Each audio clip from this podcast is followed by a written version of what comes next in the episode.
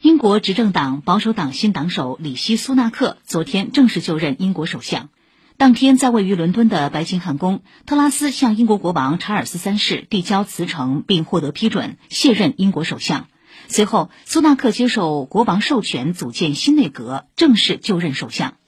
苏纳克昨天在伦敦唐宁街十号首相府发表讲话说：“英国正面临巨大经济危机，新政府的工作重心是稳定经济、恢复信心，这意味着即将做出艰难决定。”